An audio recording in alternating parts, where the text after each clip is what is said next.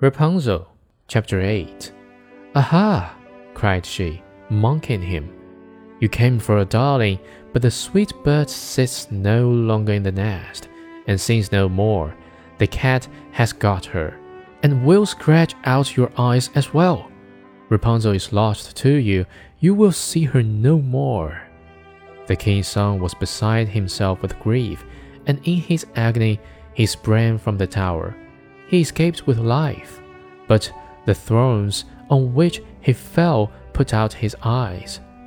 Then he wandered blind through the wood, eating nothing but roots and berries, and doing nothing but lament and weep for the loss of his dearest wife. So he wandered several years in misery, until at last he came to the deserted place where Rapunzel lived with her twin children that she had borne a boy and a girl.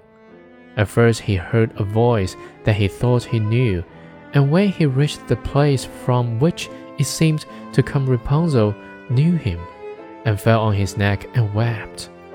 And when her tears touched his eyes, they became clear again, and he could see with them as well as ever. Then he took her to his kingdom, where he was received with great joy, and there they lived long and happily.